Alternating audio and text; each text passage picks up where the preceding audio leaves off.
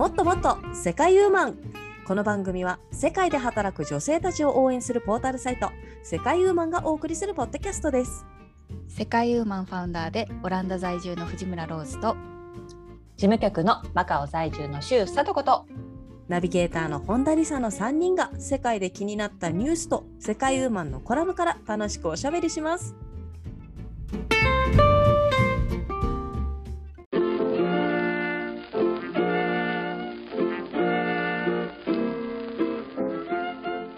こんにちは。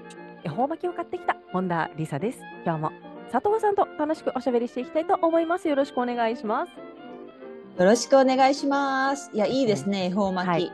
そうですね。なんかもう。最近すっかり定着しましたね恵方巻きで。あそうの食べるっていうのがね。そうですよ、私もあのイオンに行ってきて恵方巻きを買いに行きました、恵はい。方巻きってさつまりあの大きな手巻きなんでしたっけ？何が入ってるとか、必須アイテムってあるんですか、あの中に入ってるものは。うーんとね結構いろんな種類あったんですけどえっと、まあ種類別で言うとえっとマグロ一本っていうタイプのやつ。もうマグロだけっていうタイプのやつ。あとはうなんかもうまさにこのスケロクの太巻きじゃないけどなんかまあいろんなの入ってる。ははいい。はいとりあえずいろんなの入ってるタイプうんうんとあともう一つはうん揚げ物が、あ揚げ物を入れてるタイプ。はい大体それに分かれてます。結構ボリュームもあるしね大きいしうん。お腹いっぱいになるじゃんね。いやもうそうなんですよ。でもそれより私がびっくりしたのは、あの、うん、思ってたより高いっていうことですね。ああそうなの、はい。おいくらなのかしら？いやもうね、まあ、もちろんピンキリなんですけどもやっぱり揚げ物系はね、うんうんうん。結構安いですよ。800円とかなんですけど、ははい、えなんて？いくらって？800円。あそれでも800円するんだ。うん、やっぱり大きいし長いしっていうのもあるんですけどでもそう私もびっくりして、ね、え安いので800円と思ったんですけど、うんうん。あのー見に行ってた時に900円のがあってお900円でなんかいっぱい挟まってるっていうのがあったんですがそれは半額で900円だったんですよね。わーおそうなんだ。そうなんです。なんでやっぱ高いごめんごめんいうんうん一本やろ？一本。はい、1本でございます。わーおそうなんだ。へえ。そうなんですよ。私もそうですね、3年ぐらい前に日本に帰ってきて、で、あの、まあ、何年かもう過ごして、恵方巻きの時期は何年か過ごしてるんですけれども、実はこの,、はいはいこの3年間、一度も恵方巻きを買ったことがなかったんですね。なるほどね。はい。別に食べたいとは思わないな、みたいな、思っていてうん。うんうんで、買わなかったんですけど、なので私の恵方巻きの最後のデータが10年ぐらい前の値段だったんですよね。うんうんうんだから、まあ、680円とか800円かはいはないぐらいに思ってたんですけど、うんうんもう全然そんなんじゃ買えないですよ。もうみんな1300円とか1500円とか、もうそれぐらいです。そうなんだすごいね。びっくりですね。でもそれでもね、みんなもうカゴにバンバン入れて買ってる人とかいて、わあ、すごいはい、もう、消費社会。うんそう。あの豆なんかどこに売ってたかなっていうレベルでした。確かに確かに。豆は二の次になっちゃった？そう。もう豆どころじゃないですね。はい、もうやっぱり保育所とかでもですね、うちの息子がいて、はい保育所とかももう豆はやっぱりうん喉に詰まらせる危険があるから配らないし、なんてこと？はい、あそう。はい、投げもしないし、えー、はい、ととりあえずお面は作ってましたけど、鬼の。なんかもおううあの私が知ってる節分ではもうなくなってましたね。なんてこった。はい、なんだ。そんな、はい、カルチャーショックがありました。確か日本国内でね。国内で、はい、びっくりですね。もうすごかったです時よ。代は流れるんですね。そうなんですね。はい、まあそんな中ですね。はい、うんあのもうリスナーの方はお気づきかもしれないですけど、今日はね、ローズお休みなんですよ。そう。私のはい相槌しか聞こえなかったでしょ、今まで。そうそうそうそう。ねそうそうそうそうそう。ロローズがお休みです。お休みです。うんちょっと体調不良です。体調不良です。はい。はい。まあ次回はね、来週は来てくれるはずですね。はい。うんお。大事に。ななんかあの本人はね、なんかいけそうな気がするみたいなことも言ってたんですけども、まあとりあえず体調万全に直してからにしようかっていう話になりまして、そうですよ、そうですよ。時折あのシリアス気味なこう咳をしまして、あ、そうさっきのそうだミーティンね。グ中に、はい、たびたびこうガオガオガオってやってそうそう。はい、そうだからちょっとまあ来週まで、はい、そうですそうですファンの方ははい来週までお待ちくださいませ。お待ちくださいませ。はい。というわけで今回は私とさとこさんの2人でお送りしたいと思います。はい。い。で、今回もですね、えー私が気になったニュース持ってきましたので発表させていただきたいと思います。聞かせて聞かせてください。はい、今回の、えーニュースはベトナムからですね。うんえーっとテトに踊る獅子舞パフォーマンスは30分で11万円というニュースです。はい。ほうほうほう。テトまずテトよね。テト。テテトってなるんですけど、まあ、テトはベトナム語なのかな、ベトナムであの旧正月というんうう意味だそうですね。はい、なので旧正月。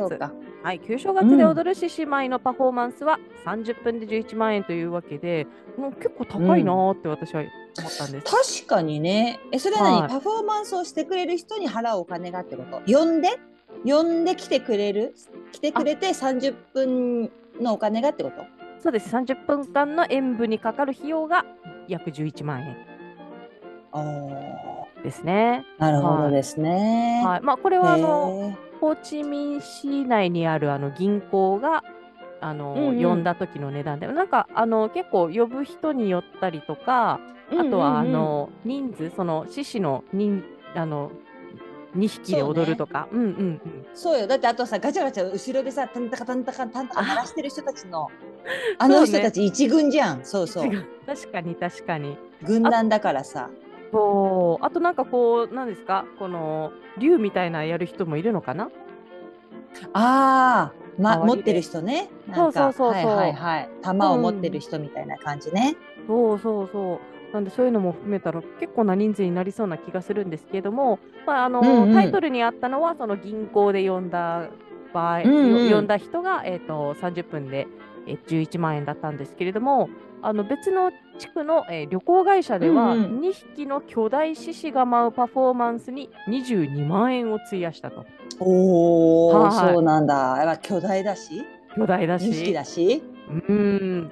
なんか、あへー。そんなにお金払うもんなのかなって思ったんですけれどもやっぱうん。りあれですよね、この獅子の、ね、踊りするのも、まあ、かなり鍛錬を積んでるというか、練習した人じゃないとプロの方じゃないとできないし何より、うんやっぱりあの商売繁盛を願うみたいですよこれで。そうなのよ。縁起物なのよあの獅子は。そうそうそうそう。だってさ開店の時必ず獅子のパフォーマンス呼ぶもんね。お店の開店の時中国とかマカオとかでも。言われてみれば。そうなのよ。で私ほら今小売の小売でさ今働いてるけど獅子来ましたよ、ああの。そう。やっぱりはい。商売繁盛でね。うん、そう商売繁盛で。でやっぱりそのオーナーもそうやって獅子にあのこのお年玉みたいのをあげるあげたりとかしてるんですけどそこで皆さん知ってますか？獅子は何を食べるのか？獅子は何を食べるのか？うん。獅子をね迎えるにあたって用意しておかなくちゃいけない食べ物食品が一つ食品っていうか食べ物ですね。が一つあるんですけどこれ何でしょうか？って言ったとこなんですけどね。あ、なんだろう。知ってる？何かヒントありますか？じゃあ3択ではい。お答えください、はい。1番トウモロコシ、2番レタス、うん。3番、えー肉。えーって言ったよね、今、最後。よし、3は切り捨てて、じゃあ、レタスじゃないんじゃないかな、なんか、シャキシャキしてるから、なんかそんなに好きじゃない、お腹にたまらなさそうなので、トウモロコシにします。答えはレタスでした。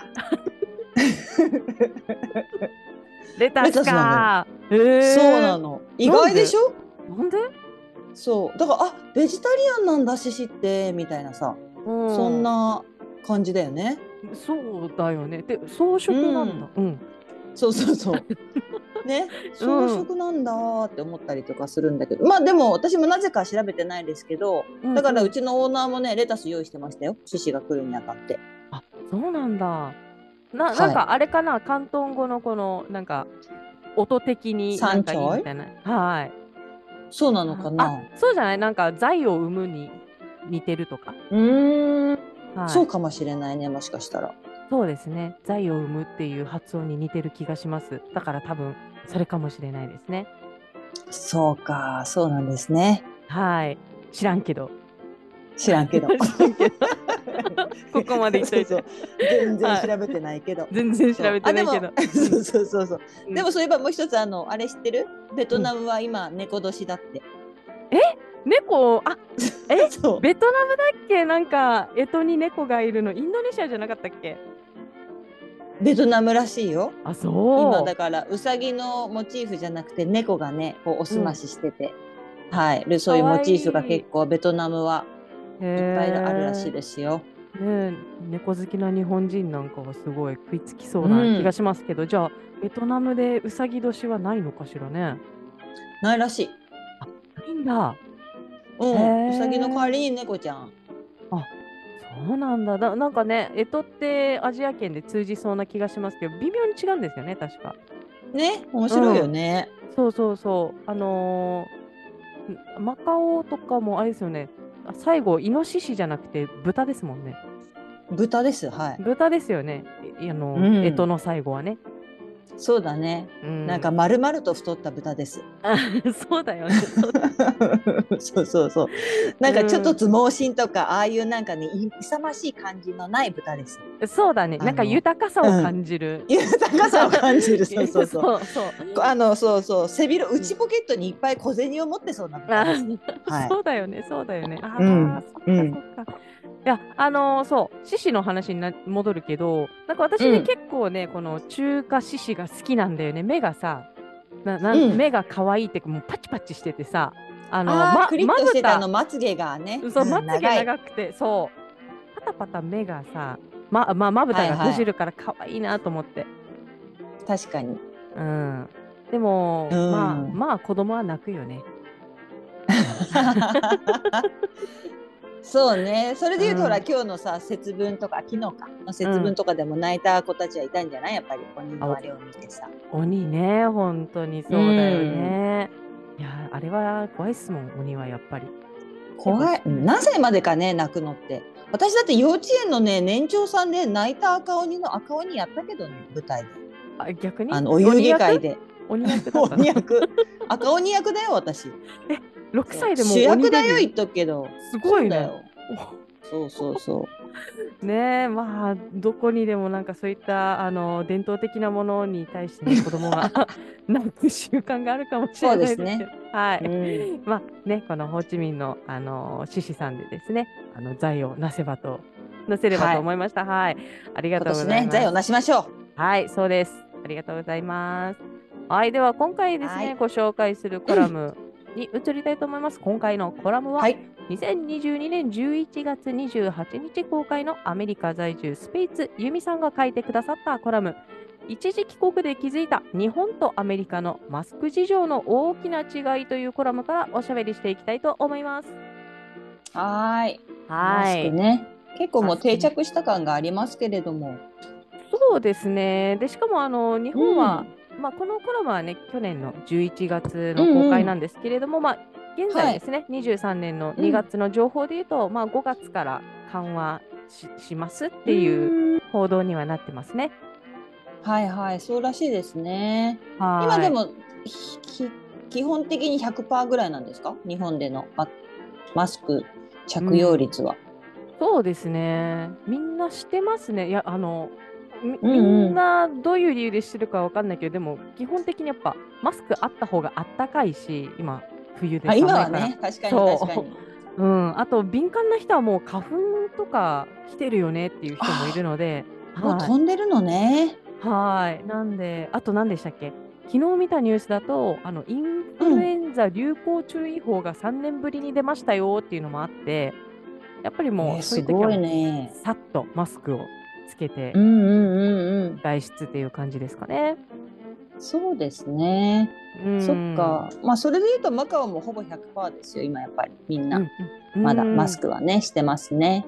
そうですね。やっぱかかりたくうんない、まあ、健康でいるのが一番っていうのもありますし、ででも、あのー一時期、やっぱりコロナになって1年目、2年目なんかは、なんかジョギングしてる人とかもマスクとかしてましたけど、今はさすがに、そさすがにね、うん、はいそれは辛いわ。う、そうそれも取ってても私も気にしないですし私も自転車うん乗ってる時はつけてなかったりしますね。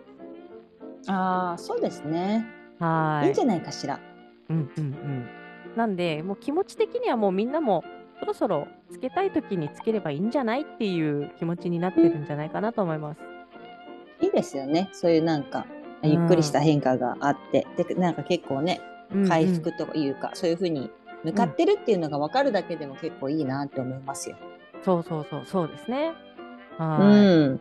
やでもマスクなんかもう逆につけすぎてマスクないと落ち着かないっていう気持ちもまああるっちゃいます、ね。わかるよ。うん。わかるわかる。私もね、ちょっとうんマカマスク外すの怖い問題にちょっと直面はしつつあるよね。このもう3、4年間ぐらいでしょ？だってコロナ問題。うん、もうずっと。とマスク生活に慣れてしまってさ、い。ざ外すとなると、この4年のさ、年の重みっていうのかしら？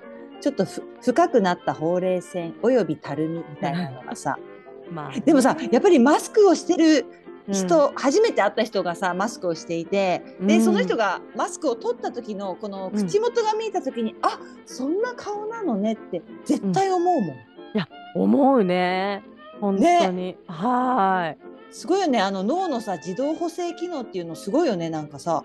マスクをしてる。るだけで勝手に自分がイメージしてるわけじゃん。その人のこと、その人の顔全体のこと、でうん。外してさ、うん、あ想像と違った。うん。あみたいなさ あるあったあった？ねあるよね。そう。あのー私も知り合いの方が、まあ、たまたま外したの見て、あの、うん。やっぱり想像してたのと違う口元で、しかも結構、ね。あの、歯歯があの出てる出っ歯タイプの方だったんですよね。はいはいだからなんか、あ全然違うみたいな。もうその、ね。その脳補正がね、まあ、そういうふうに私が思ってるってことは多分周りからも私がそう思われてるんだと思うんだけど。そうなのよ。そう。なのよ。そうそうそう。ねえだからもうマスク外すの怖いですよ、確かに。本当だよ、うん。はい。なんならもう最近はやっぱ寒いから日本もあのうん。私マスクして眼鏡して結構深めの帽子とかかぶってると もはや眼鏡の人みたいななんかこうメガネの人だね。そうそうそう。漫画でいうもう、あのあれでしょ？パタリロンの部下たちでしょ？あの玉ねぎ頭の あの人たちでしょ？うんわかるわかる、これが分かる人たちリスナーにどれぐらいいるのか分からないけれども まあそう。うん。この眼鏡のねレンズはもうシャシャってなってる。よそう。そうそうそう。目なんか見えていないです。はい。そうそうそうそう。そういう状態ですよ。自分でもたまにん？って思いますもん。眼鏡が本体タそうイプね。そうなんですよね。あとなんかもう乾燥してるからマスク外したらなんかもう唇ガッサガサだったりとかして、もうこのケアのしなさ具合がさ。しなさ具合ねうん。本当に。もう唇の色も悪い悪い。悪い悪い。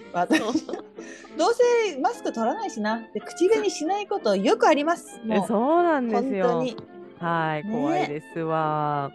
なんでね、そう。ちょっと口周りをもう外すとき、そう。春になったら外すと思うから、さすがに。そうだよ。うん。ちょっと口周り私はだからさそうだよね。だから夏が来る前にみんなさなんか腹筋鍛えるとかいうのがあるけどもそろそろみんな春が来たから口元を鍛えるみたいなさ。あ、そんな何感じよね。下回し運動とかすんの？そう。してるわ。私も思い出した時にこうやってる。ぐるぐるぐるぐる。あでもいいらしいよね。うん。そうだね、うん、はい。実際マカオは今まであの、コロナのパンデミックが起こってからマスクにはい困ったことってないんですよね？確か。ないですね政府がもうなんか迅速にまあ手に入れていてそれを安価でマカオ住民には売っていたので、あとはやっぱりなんか、まあただで給付もねしてくれたこともあったりとかして、うんうんうんはいそういうのがあったので困ったことはないですね。おお、そっかそっか。でも今はもうやってないんですか、その政府があの安価で。いやありまするよ。まだ多分まだ売ってると思います。あの身分証出して、はい。はい見せてそしたら安くで売ってくれますよ確か。と。すごいね。もううん。3年以上それ続けてるんだ。そうですそうです。へえ。なんかあのでもやっぱりねみんなどんどんおしゃれマスクに走ってはいますよ、そうそうそう。おしゃれな人たちは。そうだよね。やっぱり政府のはまあうん最低限みたいな感じの。そうそうそう。白か青かみたいなね感じだし。おーなるほどね。あ水色のやつでしょ？お医者さんがしてるそううそうそう。そうそうそうそうそう。ああそっかそっかそれで言うとアベノマスクこの間出てきたな給食のやつ？そうそうそう小学校の時の給食マスクやろ？そうそうそうどうしようってなってそっとうん戻しました ちょっと引き出しの奥の方に。奥の方ねに、ままたいつかまたいつか会う日ままたでと思ういつか。はい確かにね。そっかそっか。あどんなのしてるんですか、うん。そのおしゃれおしゃれマカオ人の方のマスクっていうのはどんなのがあるんですか？最近はね、あれよ、やっぱり春節ありましたから、赤が多かったね、やっぱり。赤？すごいね、うん赤字。赤字にやっぱりなんかいろんなこう、まあ、例えば今年はうさぎ年だからうさぎのプリントがあったりとかやっぱりちょっと金で文字が入ってたりとかやっぱり赤金っていうのはもうさザ・チャイナの色じゃない、もうさ、はい、そうそう。もうはいもうでしょ？でうちの夫もカジノ勤務ですけどやっぱり春節の時はね赤いマスクをつけるようにっていうふうに言われていてまあもちろんそのマスクもね、あのー会社側が提供してくれるんですけど、はい。毎日赤いマスクでしたよ夫は。そ。うなんだ。もうでもここまで来るとさ、赤いマスクも全うんうん然恥ずかしくないよね。全然恥ずかしくないよ。うん、私もこの間びっくりしたのがさ、夫が蛍光黄色のマスクつけててさ蛍な光黄色？はい。どこで買ったんだろうと思って。へえ、あ、それはちょっとなかなか見ない、いいな。蛍光黄色。蛍光黄色。それ、うん、いすごい、え、まさか夜光るやつ、それ。やー 口外は。祝福じゃ違う違ってほしいなそれはうーん。違ってほしいなと思いますけどまあでもねさすがに日本で蛍光黄色もなかなかいないですけどでもまあこのご時世まあそういうマスクをつける人もいるかもしれないなっていうぐらいな感覚でしたね。うんうんうんうんはい。そうでだね。逆逆にもう日本のねあのファッションに敏感な女性若い女性の方なんかはね、うんうん血色を意識したマスクみたいなあの明るめのオレンジとかあ、なるほど。はいそうね、そうね。はい、うんうんピンクとかですかね。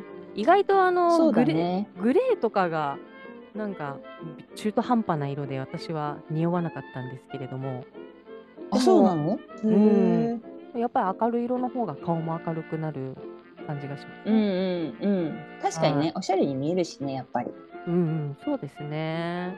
最初はなんうんかこの、マスクが手に入らなくてなんか布のやつとはいはかい使ってましたけども、んうん。最近はうん結構おしゃれなマスクとか、すごくあのバイカラーのやつですかね、なんかマスクの布地のところとゴムのところの色が違ったりとかして、ああ、そうね、そうね。はい、そういう方も多いですね。ああ確かに。それは結構なんか日本人ならではじゃない？なんかさ裏地が結構派手でとか裏地そう表から見えるのはすごい一色だけなんだけど裏地がカラフルだったりとかさ、なんかそういうのは。そこになんかセンンスを感じるのは確かにあれかもししれない、中国人だったら「えなんでなんでもったいないじゃん」みたいな感じでさ 前に見せようよこの。確かに。綺麗な方前に持ってこようよとかって絶対言いそうじゃん。確かに。見せてなんぼ見せてなんぼみたいな感じのさ。マスク反対だよぐらいな感じ。でね。そっかそっか。まあね、あの、うん。マスクに関しては、あの、えーローズからもね、オランダでは至って普通のサージカルマスク、いや、布マスクかはいはないっていうコメントはいただいてますけれども、やっぱりね、うんうんうんマスクでおしゃれとか、ファッションを意識するのは、アジア圏の特徴なんですかね。そうかもしれないね。うん、なるほど。もうあれですもん、あの、引っ越しの挨拶のこの粗品がマスクだったりしましたからね。ああ、なるほどね。やっぱりそれははいおしゃれマスクをあげるの、ちょっと、ちょっといい感じのマスクをあげる。いえ、なんか、いただいたやつは、あの、医療用みたいな、しっかりしたやつ。ああ、なるほど、なるほど。はい。なんとなくしまってあります。あ、ちゃんとしてるマスクなんだ。て困らないもんね。えそうそうそうそうそうですね。なるほど、なるほど。うんそうですね。でも、どうですかね？マカオもコロナ落ち着いてきましたか？はい、もうすっかりなんか落ち着いてきて、ウィズコロナで私ね、うんほんと昨日、つい昨日ですけど、はい4年ぶりぐらい、約4年ぶりにマカオを脱出しましたよ。おそして香港に行ってきました。あ、香港ね。香港もそうだ。今日だったっけ？なんかもう入国の,、あの条件が撤廃されたっていうのをニュースで見ましたよ。あ、本当に、その、はいえ例えば日本から行く時とかでも？うんうんうん。そうそうそう。あ、それは何よりよ。そうそう。ええあどうでした？その4年ぶりのマカオ以外のやっぱ。りねはい。そうだからやっぱりそのあのなんていうんですか？マカオを出る時、まあ、その国境を越える時はやっぱりちょっとワクワクしましたね。あ久々と思って。で、今、まあ、今まではねよくまあマカオから香港はフェリーでよく行ってたんですけど今はもう橋が、あのうん。つなぐ橋がねできているので、まあ、バス移動はいだったので、もう3 4 0分乗ってればもう香港に着く感じなんですけどやっぱり本当ねあのその着いた場所香港に着いた場所がすぐあの空港の近くなので間近で飛行機が見れたりとか、もう本当にその大きなジャンボジャンボを見れたりとかしてなんか、ううあいよいよ本当なんか私たち移動できるんだみたいな感じで思えたのがすごくなんか嬉しかったな、へうん。ーいやーそりゃそうですよね。狭いマカオにもう約4そうだね年間。ね。狭いマカオだって世田谷区の半分の面積しかないんだよマカオって。もうすね気がついたら本当に。そんなとこにね。うん。でもさでもなんか、なんやかんやでこの34年でさマカオに日本企業うん進出したよね、なんかドンキとえかドンキね。うん、あと無印良品来た。無印良品来たよ、来ましたね。あとユニクロが2店舗目できたって聞きましたよ。私がいた時は1店舗しかなかったけど、あそっかそっか。そうだね、はい。二店舗目はあ,、うん、あるね。あったね。マカオ半島の方にできたよとか。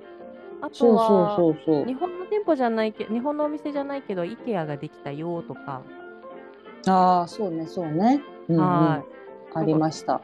いろんな企業がコロナ禍に、うん。ココロナ禍に参入してきてあのマカオから出られないマカオ人の方のこのお財布の 紐を緩めていくて。そうですね。はい。その分をね確かにそうだったと思います、そうでしたか。いやでもよかったですね。実際あの香港側はどうでした？皆さんやっぱりママカオと同じようにマスクしてましたか？うん、まあ大概してましたけどね。たまにしてない人もいたかな。あ、そうなんだ。うん、必須でもないのかな香港はね。うん、まあでもまあほぼほぼはしてたほぼほぼはしてましたねなるほど。はしてない人がいたら、うんああの人してないってちょっと目目立つぐらいな感じですか？うん、ちょっとそうねあしてないんだって思う、うん、ぐらいだったかな、いやーいいですね。あじゃあ日帰りで帰ってきたんですね。はいもうただ用事を済ませに行っただけなんですけど 香港には。でもまあその用事がねなんかできるようになったっていう、香港での用事が、うん、そうそうできるようになったっていうのも大きな進歩でしたようーん、そうでしたか。いやーでもうんしかしね、あのコラムにも書いてありますけれども、まあ、このコラムが書かれた2022年の11月の時はですね、まだマスクしてるの？日本は？みたいな感じだったと思うんですけども、はいはい、ねえ実際、まあ、やっぱり、うん。このスペーツユミさんのアメリさ住んでらっしゃるアメリカとか、うんうんうん。あとはローズが住んでるね、オランダ、ヨーロッパの方なんかはね、うん。うん。まあ、結構マスクしてなかったんでしょうね、うん。もう去年ぐらいから。この間もローズに言われましたもん、まだマスクしてんの？みたいな。懐かしいわーぐらいな感じで。懐かしいわーっていうそうそうそうそう。そ う言われたんですけれどもね、なんかそんなにしないんでしょうかね、やっぱり海外の方しないらしいねやっぱり海外。なんかりそうですね、この前ほらデンマーク在住の方も前コラムに書いてあったけど、やっぱり自分の行動を制限されるっていうのが一番の苦痛だって。だからうんうん。政府が右向け右って言われて、まあ、やっぱりそれで「はい」っつって向くのはやっぱりアジアっていうかさそういうのの特徴であって「いや考えさせてちょっと」みたいな「右向け右」って政府が言った時に「うん。あちょっと考えていいですか私」みたいな感じの。あ「そこから決められますんで」みたいな感じの。なるほど。そうそう。私の行動は私が決めます的な感じの、なるほどね。うん。もやっぱりそういう精神、神、うんが培われているらしいのでですね、はあはあはうん、あ。でもそんな中でもね世界でうん最もマスクをしなかった国っていう、うん、まあ栄えある国っていうんですかね。に選ばれたのはどこどとこ？うん。オランダだったそうですよ。あ、オランダなの？そうそうそうそう。そうらしいです。うん、ローズさんのとこね。はい。やっぱりじゃあ基本的にやっぱり集団免疫のね獲得を目指すっていうのうん。を、はいまあ、テーマにしてパンデミックを乗り切ってきたわけなんですが、はい。ただねオランダ人がマスクをしない理由がまあいくつかあって、うんうん。まあ、その一つはね、まあ、さっきも言ったように個人主義で公衆衛生よりも個人の快適さを優先するからっていうね、ねだから日本みたいいな同調圧力はないっていうような。あそういったところが一つ、うん。うん。あるああったりとかね。はいして、でそうそう。マスクもただじゃないんだとかさあ。いろんな意見が。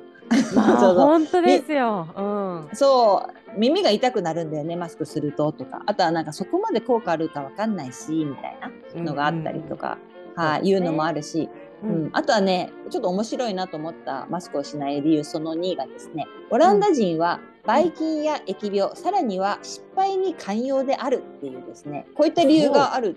うへん、ー。そうなんですよ。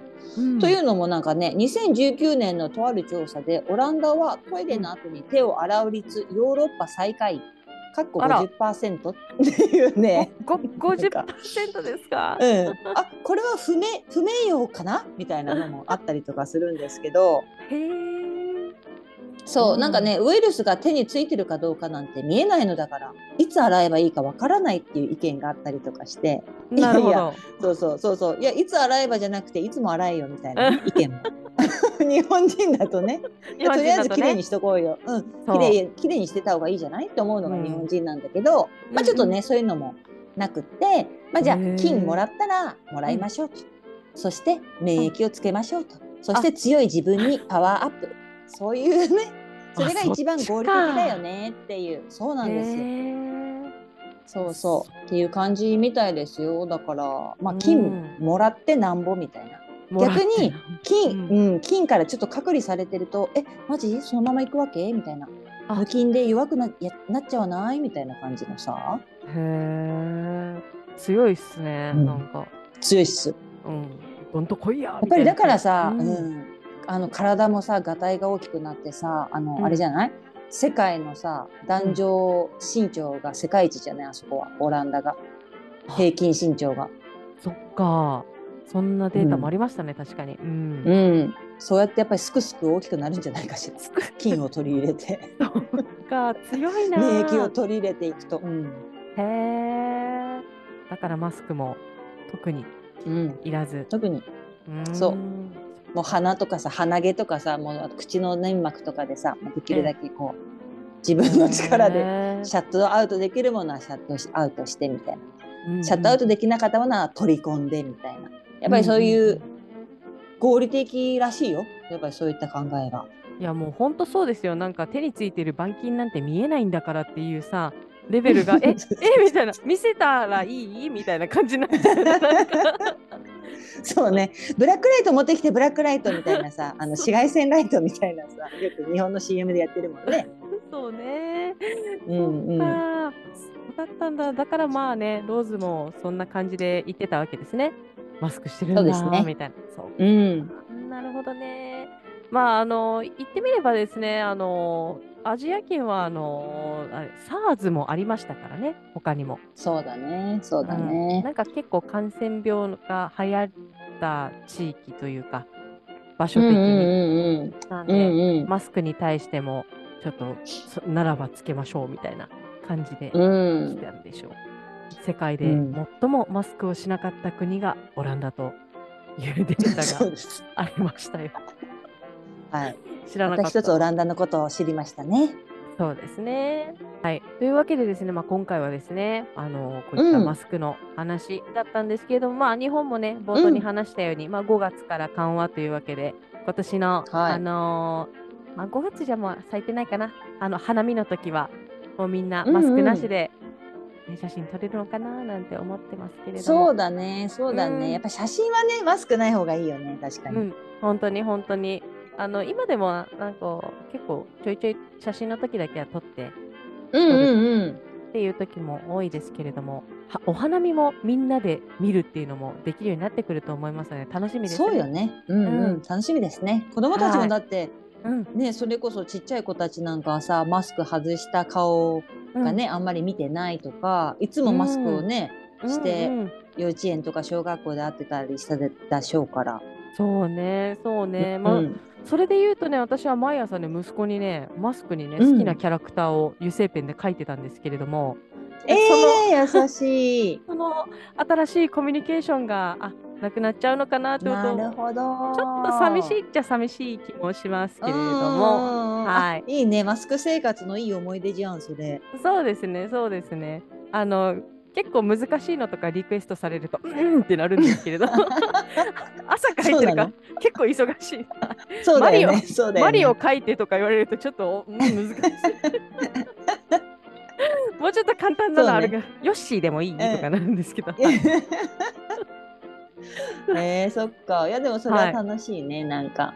そうですね。まあそれも思い出になっていくのかなと思ってちょっと寂しい気もありますけれども、はい。うーん。はいまあここ。でですね、今回のコラム振り返りたいと思います。はい。はい、今回のコラムは2022年11月28日公開。アメリカ在住のスペイツ、ユミさんが書いてくださったコラム、一時帰国で気づいた日本とアメリカのマスク事情の大きな違いというコラムからおしゃべりしていきました。はい、そしてここでイベントのお知らせはさとこさんからお願いします。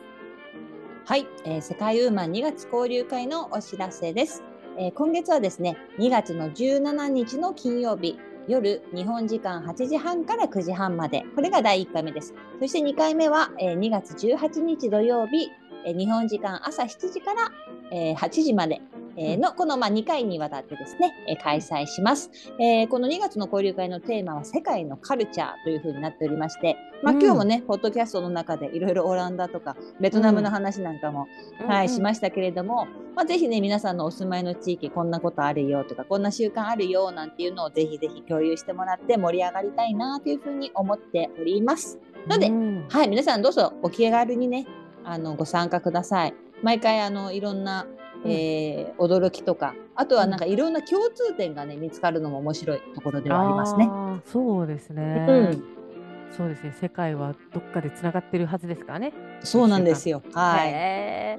楽しそうです。ではこちらのですね、うんリンクは、えー概要欄に貼っておきますので、そちらから飛んで詳細をご確認くださいませ。そして今回の回答募集中の質問を発表したいと思います。今回の質問は、バレンタインデーの思い出は？です。バレンタインデーの思い出ね、ある方はバレンタインデー来るね。うんうん。そう思い出がある方、ぜひシェアしてください。私はね、はい。思い出じゃないけど、この間ね、あの、うん。面白いクッキーの型をね、買ったのよ。ほう。はい。あの、100均で買ったんですけれども、えっうんと、考える人のクッキーの型。そんなんあるんや。そうそうそうそう。へえ、面白そう。あと、ブッダ。あ、ブッダ、ブッダ、はいクッキーで。そう。クッキーでブッダ。はちょっとね、頭から食べちゃった時にはなんか大丈夫かな。ここから食べてよかったんかなっていう風な気持ちにはなりまし確たけれども。かにね。はい。なる、確かに。へえ、面白い。そんなのがあるんだ。はい。結構楽しいですね。日本のクッキーの型、いろんなのが売ってるので、うんうんはい。バレンタインで作ってみようかなと思います。はい、素晴らしいです。また教えてください。作ったら。はい。というわけで、ここまでのお相手はナビゲーターの本田理沙と、事務局の周さとこがお送りいたしました。でいいのかな？そうですね。なんかローズがいないとちょっと変な気がすそうるね。そうそうそう。はい、そうですね。はい。じゃあまた来週お楽しみに。ありがとうございました。はいありがとうございました。